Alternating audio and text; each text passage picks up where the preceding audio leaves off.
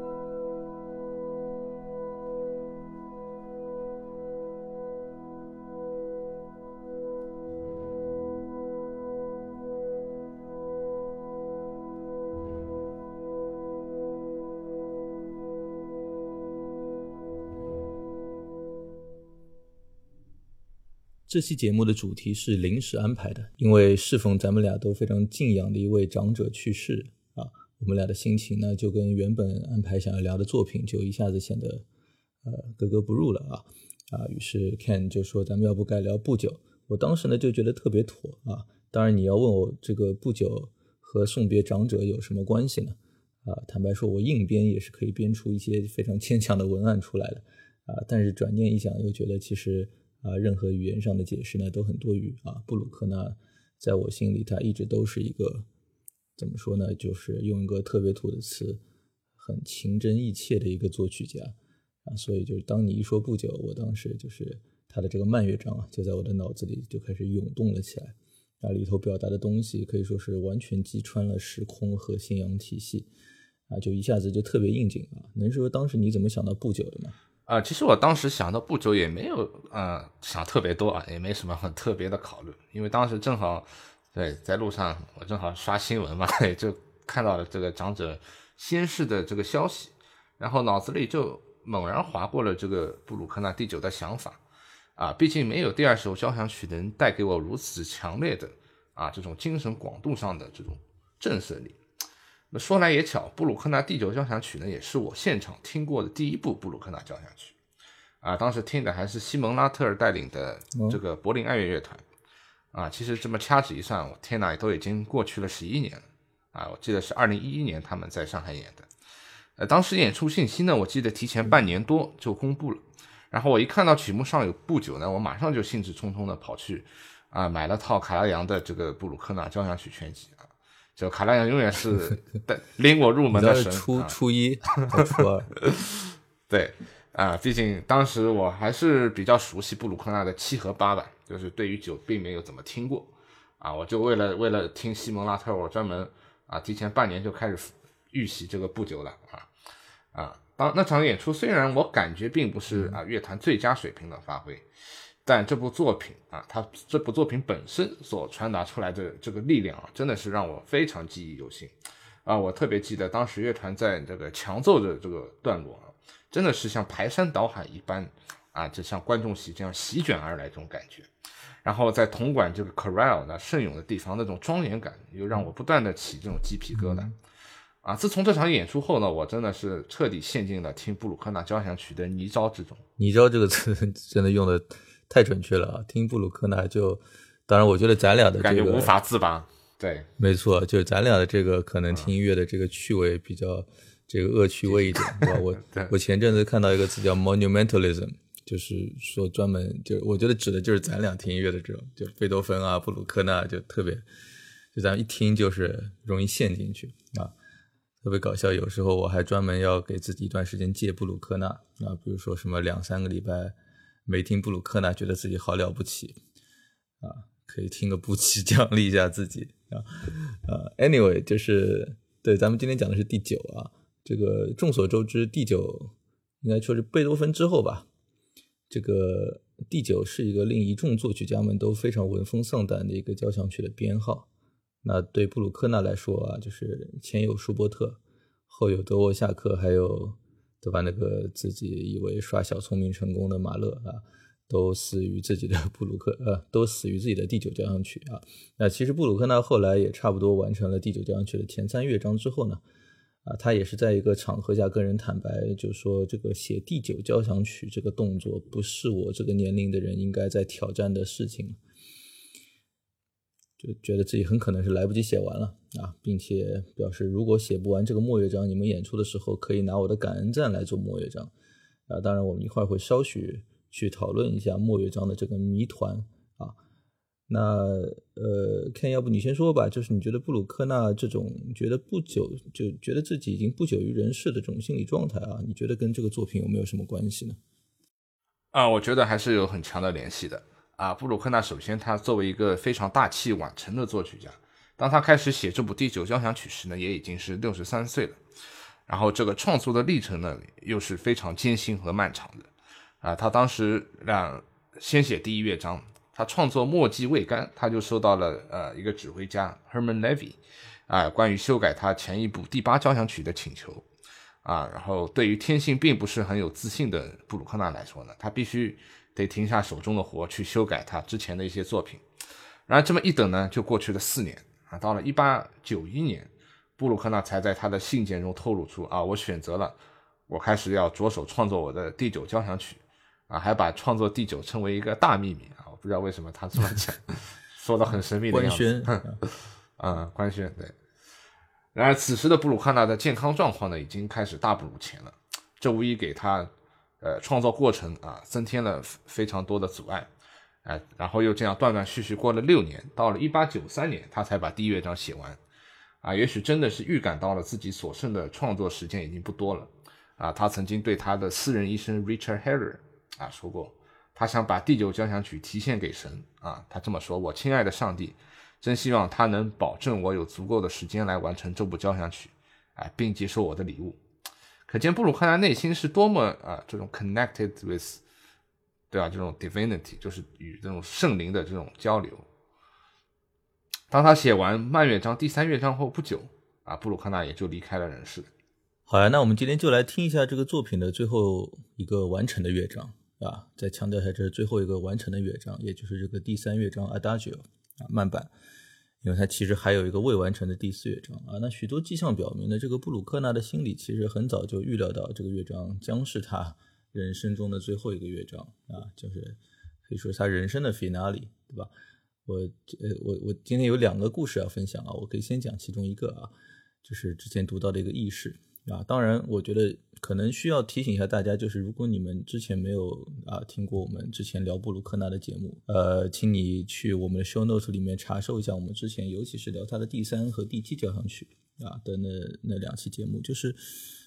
呃，听任何布鲁克纳，尤其是晚年的故事，你得有这样一个可以说是人人物角色的设定，对吧？就是布鲁克纳是一个极其古怪的一个社交白痴。啊，就我觉得我是一个社交白痴啊，但是我看到布鲁克纳的社交 方式的时候，我觉得我还是挺挺正常的。就是第一则对于布鲁晚年布鲁克纳的印象，就是来自于德雷斯顿的一个指挥家，叫做这个让·路易·尼科德。啊，这个家伙其实跟刚才那个呃你提到那个 Herman Levy 一样，他其实都是一个布鲁克纳和瓦格纳的粉丝啊。这个尼科德这个指挥家，他呢在一八九一年。就在你刚才说官宣的那一年啊，他呢就跟他的这个夫人一起去维也纳去拜访布鲁克纳，啊，去朝圣，对吧？然后满心期待的走进了布鲁克纳居住的一个其实还挺寒碜的一个公寓楼。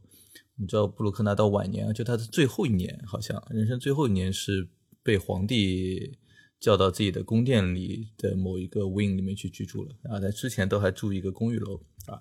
然后呢，这个尼克德他就走进了这公寓楼，爬到了四楼布鲁克纳家的门口，咚咚敲敲门啊，里面没有任何的反应，再敲，还是没有人应门啊。然后过了两三分钟之后呢，他他太太说：“要不咱先走吧。”啊，这个尼克德是个真正的粉丝啊，他在门口等了十多分钟，突然里面传来一声吼：“谁呀？” 啊，他赶紧说：“是我，尼克德。”然后里面传来了一声愉悦的“啊”，我觉得大家可以想象一下，就是就前面一声还是那种很不耐烦，谁呀？啊，就突然变成一种非常就是很很亲善、非常 affable 的那样一种，这个啊是我的好朋友来了，然后很愉悦的立刻就打开了门啊，然后里面就穿着睡衣的布鲁克纳，手里举着蜡烛啊，然后呢，他带着两人穿过漆黑的厨房，来到自己简陋的书房啊，里面呢有一架钢琴，有一架管风琴，就就那种小的那种历史的这种管风琴，一张特别小的桌子啊。那个小桌子据说特别小，就一个三角形的一个小小小小小方块，可能放个外卖就就占满了啊。它是作曲家用来作曲的，而上面呢放着的谱子呢，就是老人正在创作的第九交响曲。那这个尼科德呢是在指挥布鲁克纳的第八交响曲的德雷斯顿首演的这个指挥家啊，所以呢就是而且并且是取得了不不小的成功的啊，所以呢他看到这个第九交响曲的谱子呢，内心就非常的 excited 啊。他说：“大师啊，能不能弹给我听一听？”尼克德对这段回忆的记载的原话是这样的：啊，尼克德说：“我不敢，他说我不敢宣誓啊，但是我依稀记得大师告诉我，如果他最后没能把完整的第四乐章写出来，就应该使用感恩赞作为第四乐章。啊，这是我前面提到的这个说法的一个出处啊，还有另外两三个出处可以考证，我今天就不多说了。啊，然后呢，还有一个很有意思的片段，就是布鲁克纳看到这对年轻夫妇。”啊，对他的作品这么感兴趣啊！这个老大是非常的高兴，像个慈祥的长者那样啊，问他俩：“你们是什么时候认识的呀？啊，什么时候结的婚呀？”然后在得到回答之后呢，这个老人突然怅然所失的说：“哎，要是我也能这样就好了。可是我爱的女人不爱我，而我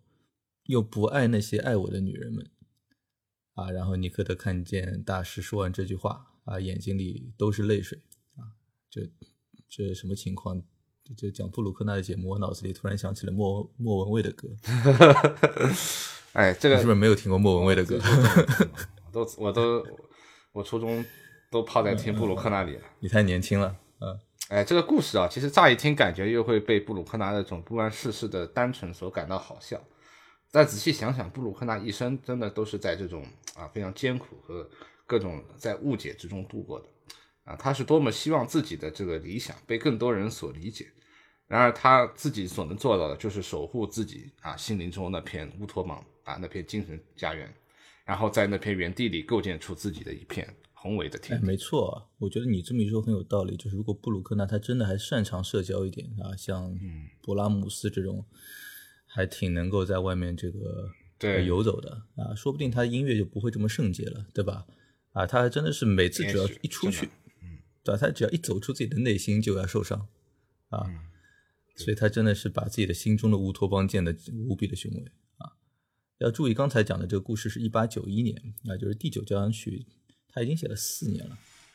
对吧？虽然当中很多时间都在修改之前的作品，但其实其实已经已经 like four years into it，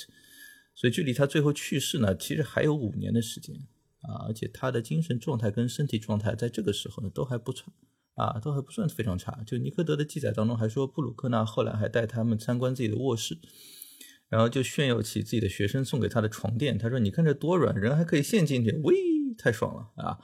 就尽管如此呢，他其实已经表现出自己就是对自己能否活着写完这部作品的一种不自信了啊。就是尼科德离开时呢，就祝这个老大师身体健康啊，佳作频出哦。然后布鲁克纳手就指着上空说：“这就要看他了，这是他跟上帝的契约，能不能守约，就看他的上帝了。”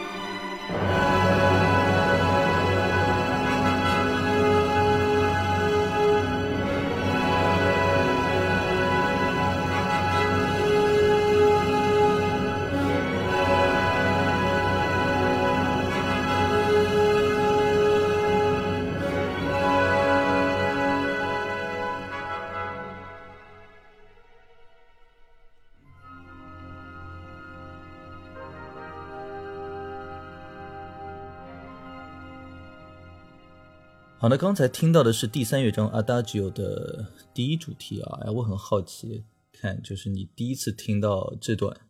啊，是一种什么感觉？哎，我记得我当时呃听到这个第三乐章这个第一主题啊，我对我的第一感觉就是有一种扑面而来的这种悲情啊啊，我觉得这和我印象里布鲁克纳之前交响曲的慢板乐章啊，都是都是不太一样的啊，你看特别像什么第七啊。第八都是那种感觉像个大幕一样缓缓拉开啊，有种拨云见日的这种感觉。然后这里一上来呢，就是小提琴在极弦上啊，还有还很高的把位啊，奏出那种非常富有表现力啊。然后布鲁克纳在谱子上也标注了要演的非常宽广啊，就是那种这种大非常大的那种非常长的这种乐句。没错，而且尤其是这个第一主题发展到后面，就是给我的震撼真的还挺大的。虽然之前的第二乐章就已经令人震惊到虎躯一震了啊，就我们以后肯定还有机会再聊不久的第一、第二乐章啊。呃，这个我当时的感觉呢，就是布鲁克纳的慢乐章是真的很有禅意啊。我指的是你刚才讲完了那个极为宽广的乐句之后，发展到那个噔噔噔噔，就是这样的一个，我觉得有点像一种命运的动机啊一般，然后反复的重复，反复的重复啊，就是这它听起来又很有禅意。又有一点阴森和黑暗在里面啊，这特别是在在就在刚才这个地方，真的是可以说是推向了极致啊，尤其的大胆。同一个动机在八个小节里面重复了七次啊，而且大部分的演出版本都基本上都会把这七次处理在同一个音量的 level 上啊，以至于我第一次听还以为是网络坏了，还是播放器设备故障了，怎么怎么这个音乐 not going anywhere？对，怎么就感觉在原地反复的。踏步，对吧？虽然其实习惯了布鲁克纳的音乐，你也不会感到特别惊讶。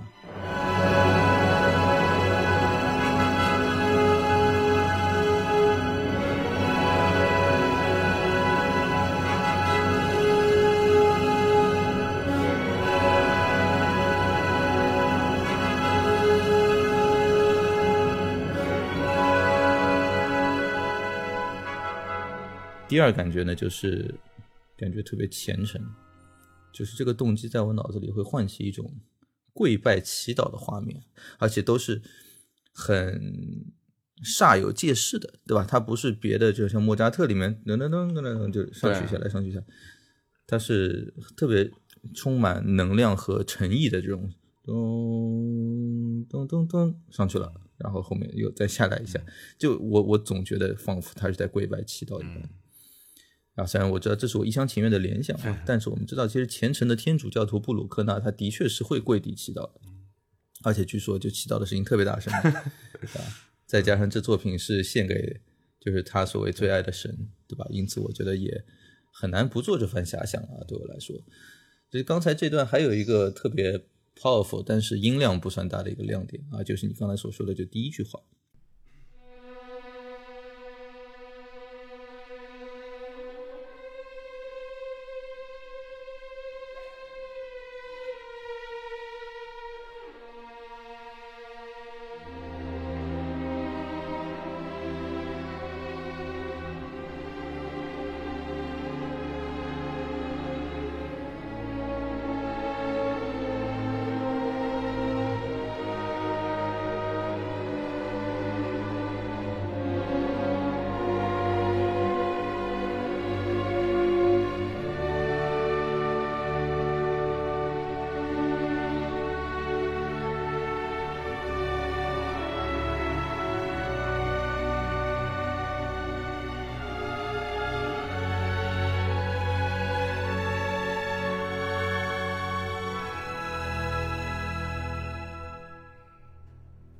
就他一开始那个非常激越的，先是一个九度的音程，牵出的就是应该是 re mi，是这样的一个纵身一跃，对吧？然后这不应该叫纵身一跃啊，这反正就是往上走，对吧？然后牵出来后面这条旋律线的最后两句，是呼应他的第七交响曲的开头的。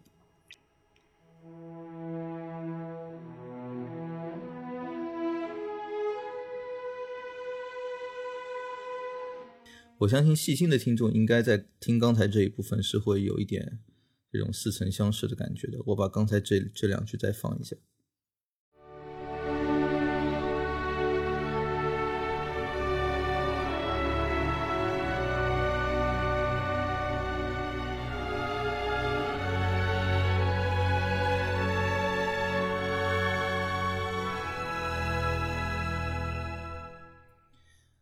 我记得当时我们在聊步期的时候，我就说过，步期里面有些地方，呃，仿佛能听到一股对命运的感恩之情啊。其实我在这里也会有同样的感觉啊。但是就是相比第七交响曲里面，就这段上升的音符，它是在第七里面它是渐强的，不管是能量上还是音阶上，都是往上走的。它里面仿佛蕴藏着那种将要驱动整部交响曲的能量，对吧？但是在这里的这个句子结尾，它的这个运用是渐弱的。就听起来仿佛就是泪光闪烁，就好像是那种告别前的依依不舍啊，没错，我觉得这里长笛的运用真的是出神入化。那么长笛本身那种比较清冷的这种音色呢，就很好的描描绘出这种内心苍凉啊，但是又这种非常无力的这种悲悯之情。那么同样在第一主题之后呢，另外一个亮点，我觉得就是那个由瓦格纳号和圆号奏出的这个下行音啊，就 descending。Scale 组成的这个圣咏，啊，我每次听到啊这种布鲁克纳这种管乐奏出的 c a r e l 真的心里都会油然而生出一种对他的这种崇敬之情。就音是非常简单的几个音，就排列是非常简单，他却能制造出如此巨大的那种超越时空的这种力量。啊，布鲁克纳自己呢把这段称作为他对于生命的告别。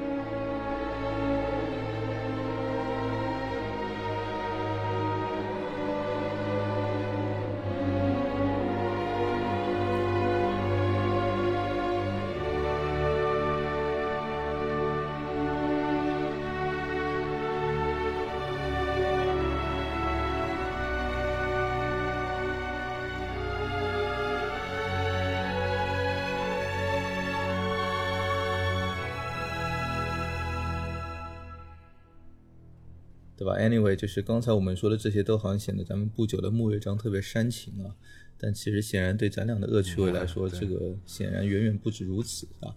啊，其实说实话，要问我听过的最黑暗的音乐是什么，我觉得布鲁克纳的第九交响曲肯定是能够排到黑暗界的顶流的，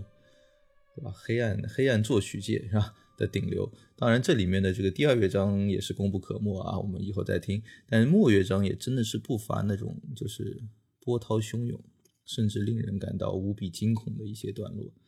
啊！首先呢，一个就是在发展部啊，这个布鲁克呢他就没忍住给我们炫技了一把自己那种层层推进，对吧？积蓄能量，并且在一段持久的高潮中释放能量的这种戏码。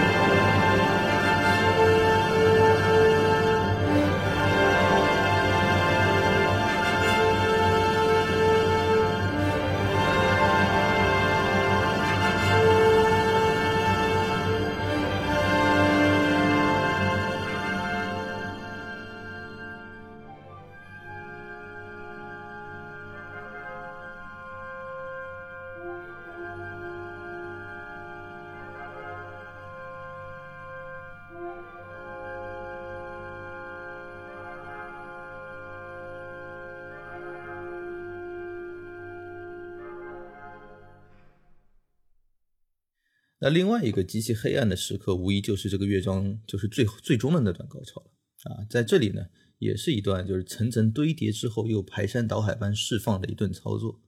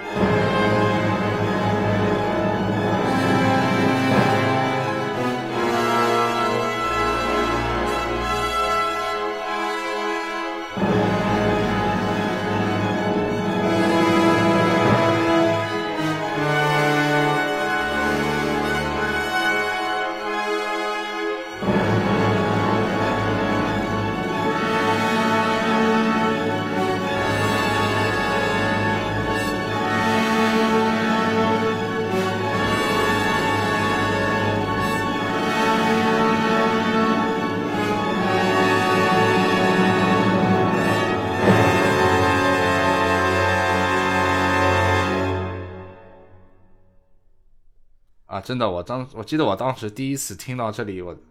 也被这里所展现的那种黑暗势力所震惊到。我感觉啊，怎么他会写出这样的这种音乐，就感觉非常诧异啊，真差点以为是 CD 放错了频道或者是什么，或者是乐团真的拉错了音 啊，我真甚至都有这种猜想。那布鲁克纳在这里呢，他的确是要通过这种不和谐的音程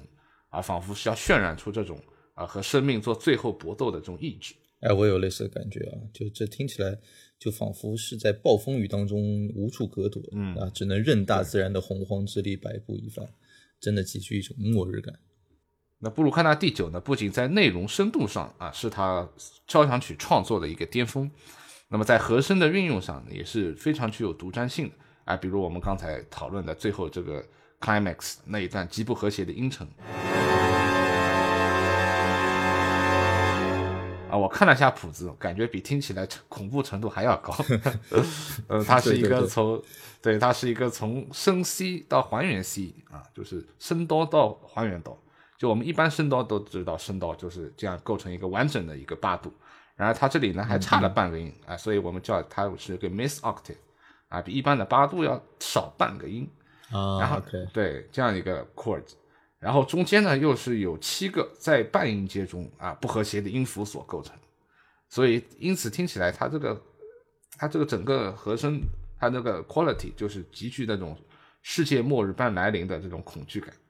那么这样的例子呢，其实在第二章里呢也出现也出现过，就是在开头那个木管木管的那个地方啊，它是一个升哆咪，然后升嗦降 C 啊，非常 diminish 的这样的一个和声。啊，之前我们乐理老师对哒哒哒，对那个地方。啊，之前我记得我们乐理老师专门说过这个 chord 啊，他甚至直接把这个叫做啊，this is the broken nine chord 啊，只有这个只有这个作品里会有这样的，对，厉害，这就是大师啊，真真自己能够发明一个 chord，嗯，你说到了这个现代性呢，让我想到就是我记得哪儿读到有人说，就是可以从不久里面听到勋伯格和贝尔格。啊，就就是就是他当时在呼应，就是你刚才所说的这个这个作品的这种现现代性或者说前瞻性，前瞻性啊，它是个指非常指向未来的作品啊。但是我不是特别明白他所说的能听到勋伯格、贝尔格是什么意思啊，因为我勋伯格、贝尔格听的也不算多啊，但是。肯定跟你前面说的这些跟同时代的标准之下，对我觉得这么说稍微夸张了一点。哎，我也觉得有点夸张，听起来不是一回事儿，对吧？但是我觉得可能真正专家可能能听到一些某某种底层的共通点。哎，我觉得他这么说可能对有点那个意思，可能就是一方面跟就是你刚才说的那种，就是跟同时代的标准相比，就是复杂艰深很多的和声有关。啊，我可以把这个刚才就你提到的这个和声的谱例，我放在 show notes 当中，大家去瞄一眼啊，品味一下。反正我看完这个，我是觉得这个布鲁克纳应该不，这个家伙应该不是跟上帝有契约，这应该是跟魔鬼有契约才对，否则一个人脑子里怎么能够就 conceive 这样的一个和弦，对吧？我数了数，他这个总共有一二三四五六七八九十十一十二十三十四十五十六十七十八十八个音符在里面，形成了一个一个就是柱状和弦。哎，不，我最近不是在那个练视奏嘛。我在拿我我老师给我的一个就是练视奏的一个这个教材，它里面就是呃，我现在练到那个等级就是就是四分音符，每四分音符去按一个和弦，四个音，左手两个音，右手两个音，当然有时候可能某个音会换到另外一个手，然后就是四个声音。我觉得我现在已经差不多练出了，呃，我看到谱子上的一个四个音的和弦，它只要不是特别怪的，我大概脑子里能够听到它，就在我弹下去之前。但是，比如说五个音、六个音，我是没有办法再听出来的啊。然后这里它是十八个音，这啊，这就当我看到的时候，当当我自己有实作为一个菜鸟，我有一点实操之后，我才知道这是多么的 superhuman 啊。嗯，对吧？这太厉害了，真的太厉害了。然后就除了和声之外的话，我觉得这个乐章里面也其实不乏对于模糊调性的一个探索啊。这可能也是他提到勋伯格的一个原因，就是就比如回到。乐章的第一句，就引出第一主题的那两句话。我前面说呼应贝七呃布七的这个第呃第一句话的那那之前，滴噔滴噔噔噔，然后他后面这句话来了，这句话里面是几乎听不出任何调性的啊，因为它这这这两句里面，它用到了半音阶里面所有十二个音。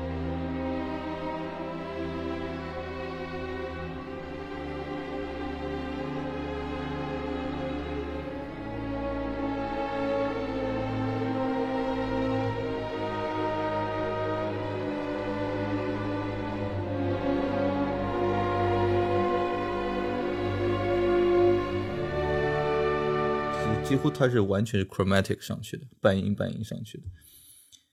然后最后才落到了那个 E 上啊。这个乐章它是 E 大调，行吧？我们就从要不就从这里开始，因为这这个这句话它在呃发展部是有重现的，我们就从发展部这里一直把一直到这个乐章的末尾，我们听一遍吧。我们今天用的版本是啊，我们今天听的版本呢是呃波兰指挥大师。呃 s k r o w a c h e v s k y 啊，他的名字一直很难拼，也很难读，但是他是一个非常我能拼出来，对，非常啊不容忽视的一个二二十世纪专门对对于布鲁克纳作品是非常有研究的一个指挥啊，特别是他的布酒啊是啊是特别好的。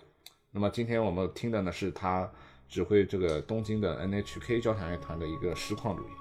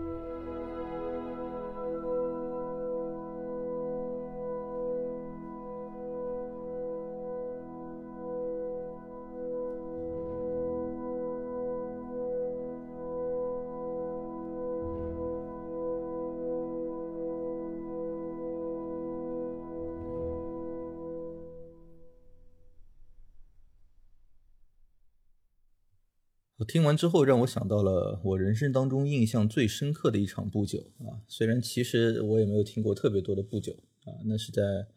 二零一九年。天呐，二零一九年这个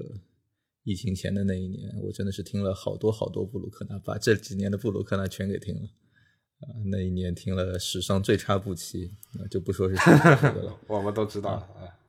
都知道啊。然后这个有十月份去广州听那个维也纳爱乐的那个布巴，那应该也是我近年来最后一次听外国团了。你想一九年的十月份嘛，呃，对吧？广就维也纳爱乐来广州演那个布巴，然后在那之前不是去萨尔兹堡听了六七八，那一年萨尔兹堡也是这个布鲁克纳大年啊。然后当然那一年里面除了海廷克的告别演出的那个布期之外，印象最深的呢是六月份在上海。呃，由那个班贝格的那个指挥叫弗洛，他指挥上海爱乐乐团演出的布鲁克纳第九，啊，演出效果极佳，啊，那两年应该上海爱乐是在张毅的带领下，应该是完成了一整套布鲁克纳的 cycle 的，哎，你知道吗？这这里面其实也就是当时上海爱乐会演布鲁克纳，根据我朋友的情报，也有长者的关系在里面。Anyway，就是其中好几个我都去听了啊，当时的那几场布鲁克纳真的都很棒，尤其是这个第九啊，我当时听完真的非常的感动。好像现在他们，我当时的感觉就是，我说的是他们好像现在这套 cycle 的录音好像是要是要出来了是吧？对，已经要出出出出碟了。对，呃，Anyway，反正我现在网上都搜不到啊。如果听众朋友们知道哪里可以买到当时演出的录音，一定要告诉我啊。反正我当时听完是真的。特别感动，我当时觉得哇，中国的乐团能够演到这种水平，因为我其实在国外也听了不少的音乐会，其实哪怕是世界最一流的乐团啊，他不是特别认真演的话，其实也不一定有这么感人啊，就是对当时印象非常深刻。Anyway，我们聊完了这个第九交响曲的 Adagio 啊，通常来说就是一场不久的演出就在 Adagio 刚才那段啊静谧的结尾当中就结束了。啊，然而布鲁克纳其实自己是计划写末乐章的，啊，这是他跟他的上帝的契约里说好的，对吧？而且其实他的初稿都已经基本上都要快完工了，啊，有可能是大师的确没来得及写啊，或者也可能是布鲁克纳去世之后，就是他的家立刻就被各路寻宝人士洗劫了一番，啊，导致一些手稿就散落，就不知所踪了。啊，所以现在整个末乐章的尾声部分是全然不知所踪啊，尾声部分是完全不存在的啊，这是最令人感到就是无比惋惜的啊，这可以说是是是整个乐章它就基本上处于一个无法演奏的状态，对吧？毕竟你不可能演这个尾声前就突然停了，对吧？说不好意思，就这些了，嗯，啊，这。这就跟你拍了四季电视剧，然后到了最后一集，这个告诉你大结局没拍一样，对吧？这个是无论如何不可能在一个现场演出当中被这个操作的啊，所以就无论如何呢，就这个原本无疑应该是布鲁克纳最重要的尾声啊，对我个人来说，真的是一个非常 powerful 的一个遗憾啊，而且。就真的对我，为什么我说对我非常的 powerful 呢？就是其实我在我的生命当中，经常会就这个元素，它经常会出来啊。就比如说，呃，我经历了一些遗憾啊，或者说我我特别执念想要去获得一些东西啊，我可能就可能会就在我的心中就会出现这个声音啊，就是布鲁克，你你愿意拿它去交换布鲁克纳第九的 coda 吗？啊，就是它在我心中可能就成为了某一种象征啊，就是一些你愿意用非常大的代价去交换，但是却永远都换不来的那种遗憾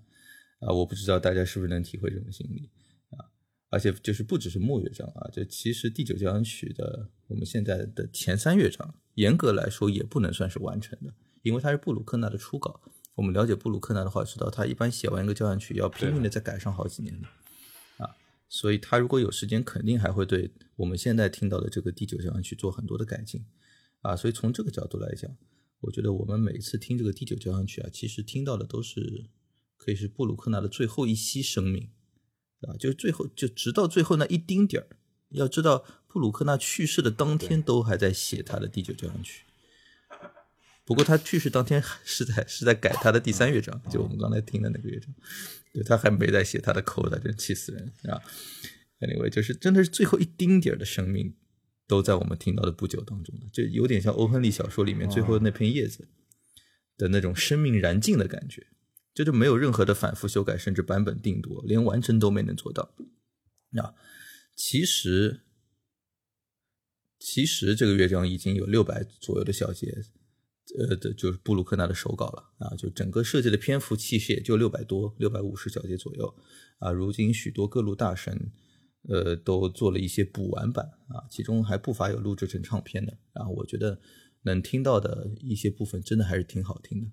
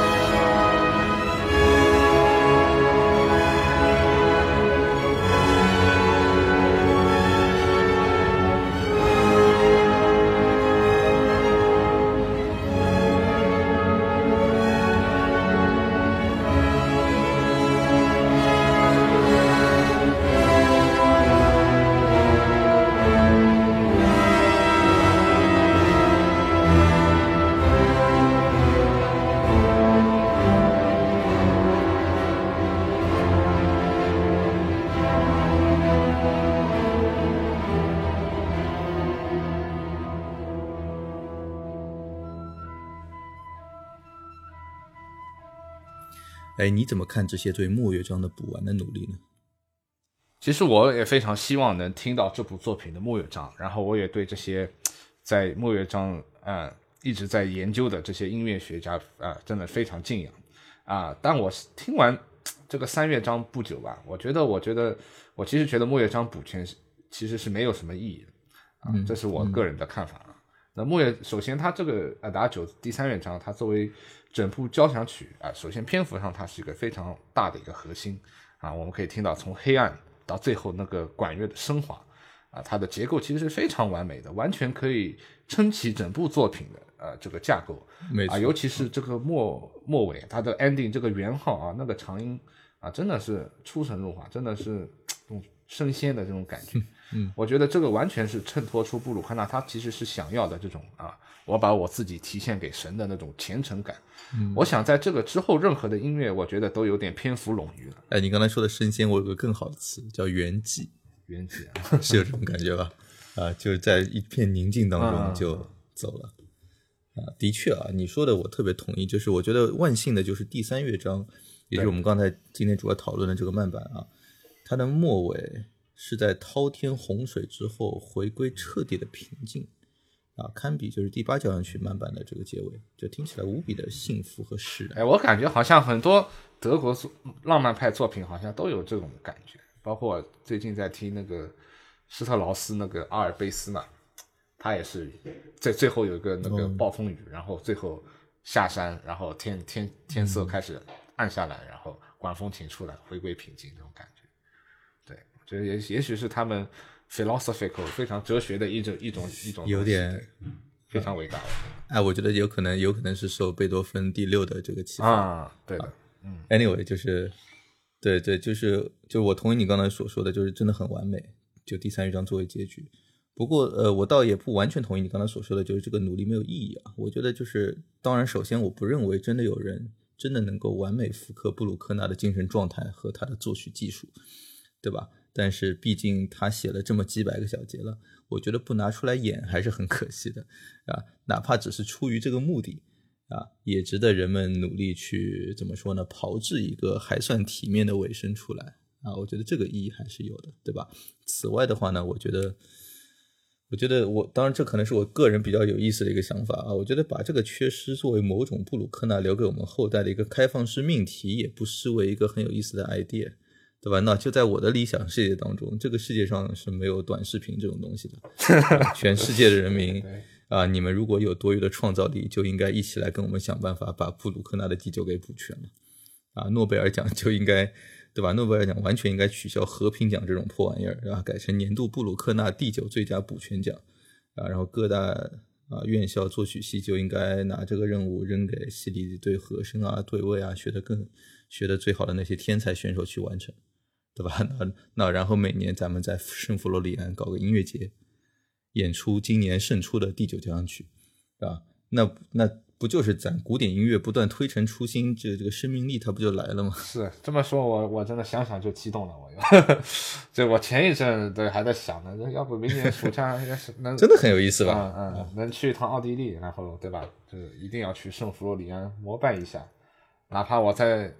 哪怕能能坐在这个这个。教堂里能能演出一下不久啊，感感受一下那光辉灿烂的这个残响啊，也是真的。可以说也是我去那听个布鲁克纳，你就是你在圣弗罗里安，你听一下教堂的钟声，你完全可以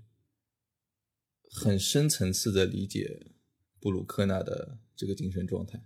啊，他的心智。你你能够跟他产生这种共鸣啊？对了，听众朋友们可以在我们响声播客的公众号里面看一下我好久以前写的一篇文章啊，叫做《圣弗洛里安的钟声》。其实我写的文章非常少啊，那那篇文章当时为什么会写啊？哦，对，当时就是因为我们聊了不期的慢乐章，然后聊完之后呢，我就刚好唤起了许多的回忆，然后当时写了一下，就是啊，真令我非常神往的一个地方啊。呃，anyway。就是今天最后吧，我再讲一下当时的另外一段轶事，就是布鲁克纳的这个生命的最后两三年里面呢，负责大师健康的就是你今天一早提过的那个 Richard Heller 那个医生啊。那这个医生呢，他其实也是个业余的音乐家啊，所以呢，他跟布鲁克纳两人也会经常聊一些音乐上的事情。Heller 的记载呢，也是就是现在音乐学家们试图拨开不久莫乐章的迷雾的一个可以说非常重要的文献之一。那根据 Heller 所说啊，就布鲁克纳首先是真的把这部作品跟他心中的上帝上帝是有强绑定的啊，就是一个是他时不时的会去祈祷，你知道吗？就虽然身子已经很弱了啊。他时不时去这个跪地祈祷，而且还特别大声啊，说：“老师，你不是老师，老天，你一定要给我足够的时间去完成啊！我真的，你真的需要你给我更多的时间，才能去写完这个木乐章来完整的献给你啊！而且最有意思的是，就 Heller 的记载是，他不是那种非常虔诚的、充满敬意的样子去祈祷，而是有点到后面有点不耐烦的样子，就似乎已经感觉自己的身子，他并没有因为自己的祈祷而变好，死亡仿佛随时都会来临。”对吧？有 Heller 还有一次就看到他有点沮丧的祈祷完，起身前还猛地拍了一下大腿，就仿佛在说，也不知道上帝这家伙能不能听到我的祈祷啊，就是是这样一种感觉啊。就仔细想想，虽然有点搞笑，但还挺可怜的。是的，是的。然后 Heller 的另外一段的继续，真的是令我等后辈啊遐想连篇的，也是充分说明文字是多么苍白的。啊，就是他说布鲁克纳把莫乐章在钢琴上弹给他听了一遍，啊，还讲了一些关于尾声的 idea，啊，就是我刚才所说那个永远的失去于我们人类的那个尾声，啊，但因为 Heller 不具备音乐速记的能力，啊，他在听完之后呢，给我们留下的回忆只能是以下这些文字，叫做大师虽然手有点抖，但是落指准确而有力。看完真的是气死人，对吧？没有任何对我们有帮助的信息。行吧，这个我觉得我们今天聊这个第九聊的也差不多了。当然，这个这也属于咱俩的这个 Project Twenty Twenty Four 的一一部分啊。我们俩现在有一个呃私下的一个小项目，是吧？二零二四工程，因为布鲁克纳出生于一八二四年啊，所以一八二四年呢肯定是一个布鲁克纳的大年。到时候呢。呃，国外疫情早就开放了，中国到时候应该演出应该也回归正常了，hopefully。所以我觉得在二零二四年，我们应该会听到许多的布鲁克纳的现场的演出啊，所以到时候大家一定会需要系统性的科普，而这个科普应该凭咱俩更新的速度，不是一朝一夕能做出来的啊，所以咱们 现在就时不时的会。上线一期布鲁克纳交响曲，争取在二零二四年的开年之前，我们能够把九部交响曲都至少第一遍先聊完，好吧？这个今天最后要不看给我们推荐一下吧？这个第九交响曲有没有什么你觉得大家应该关关注的版本？好啊，我个人呢就是还是 就是像我前面说的，会希望听一些这种就是现在留存于世的这三乐章的版本啊，除了我们刚才提到的这个斯科尔瓦切夫斯基呢啊之外呢，我。其他包括的还有这种约胡姆和慕尼黑爱乐，啊，然后再往前，舒里希特和维也纳爱乐，啊，以及再再早一点就是科纳科纳科纳佩斯布什和柏林爱乐，这个对，这个是我们两个都都非常喜欢的一个版本。然后包括富特纳的这个版本，我稍微说一句吧，科纳的版本，克兹科纳贝茨布什，他那就这是这个指挥家的名字，科纳贝茨布什。然后呢，他这个是非常喜欢用一个叫做吕弗的这个布鲁克纳交响曲版本。吕弗是个什么人呢？就是在不久诞生之后啊，第一个把他给推出去演的就是一个叫 Ferdinand l u f e r 的一个指挥家。然后呢，这个吕夫这个指挥家，他这个自己稍微做了一些修改，把他修改的其实有点背离作曲家的原意。啊，但是听起来非常的爽，啊，我自己是很喜欢的。然后呢，现在已经被可以说是主流的，因为大家现在基本上都用诺瓦克版本，已经被主流这个呃唾弃了啊。但是呃，在战后，科纳佩茨布什依然是一个吕夫版本的一个坚定的拥趸啊。然后也留下了一些录音，他的这个一九五零年的呃录音是我在诸多的不久的版本当中最喜欢的之一。啊，使用的就是吕夫的版本，听起来会跟其他的有点不一样。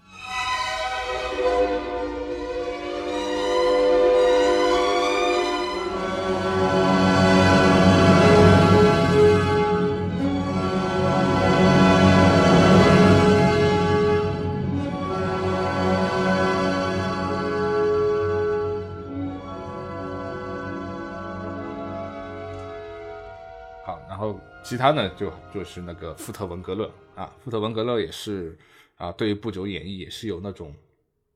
在速度的安排上其实非常大开大合的。然后在很多地方也是非常突出这种作品所需要的那种地狱般的那种黑暗的。行，那今天最后我们就听一段这个尾声吧，听一段。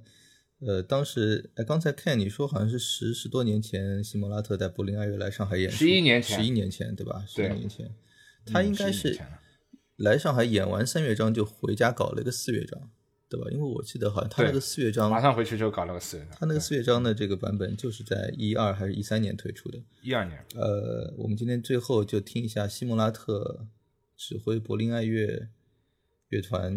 在那一年，应该是一二年，一二年。演出了四乐章版本的布鲁克纳第九章曲的呃的末乐章的一部分节选啊，事实上这个末乐章其实也有一些其他的呃版本的补完版啊，呃感兴趣的听友也可以在群里跟我们交流。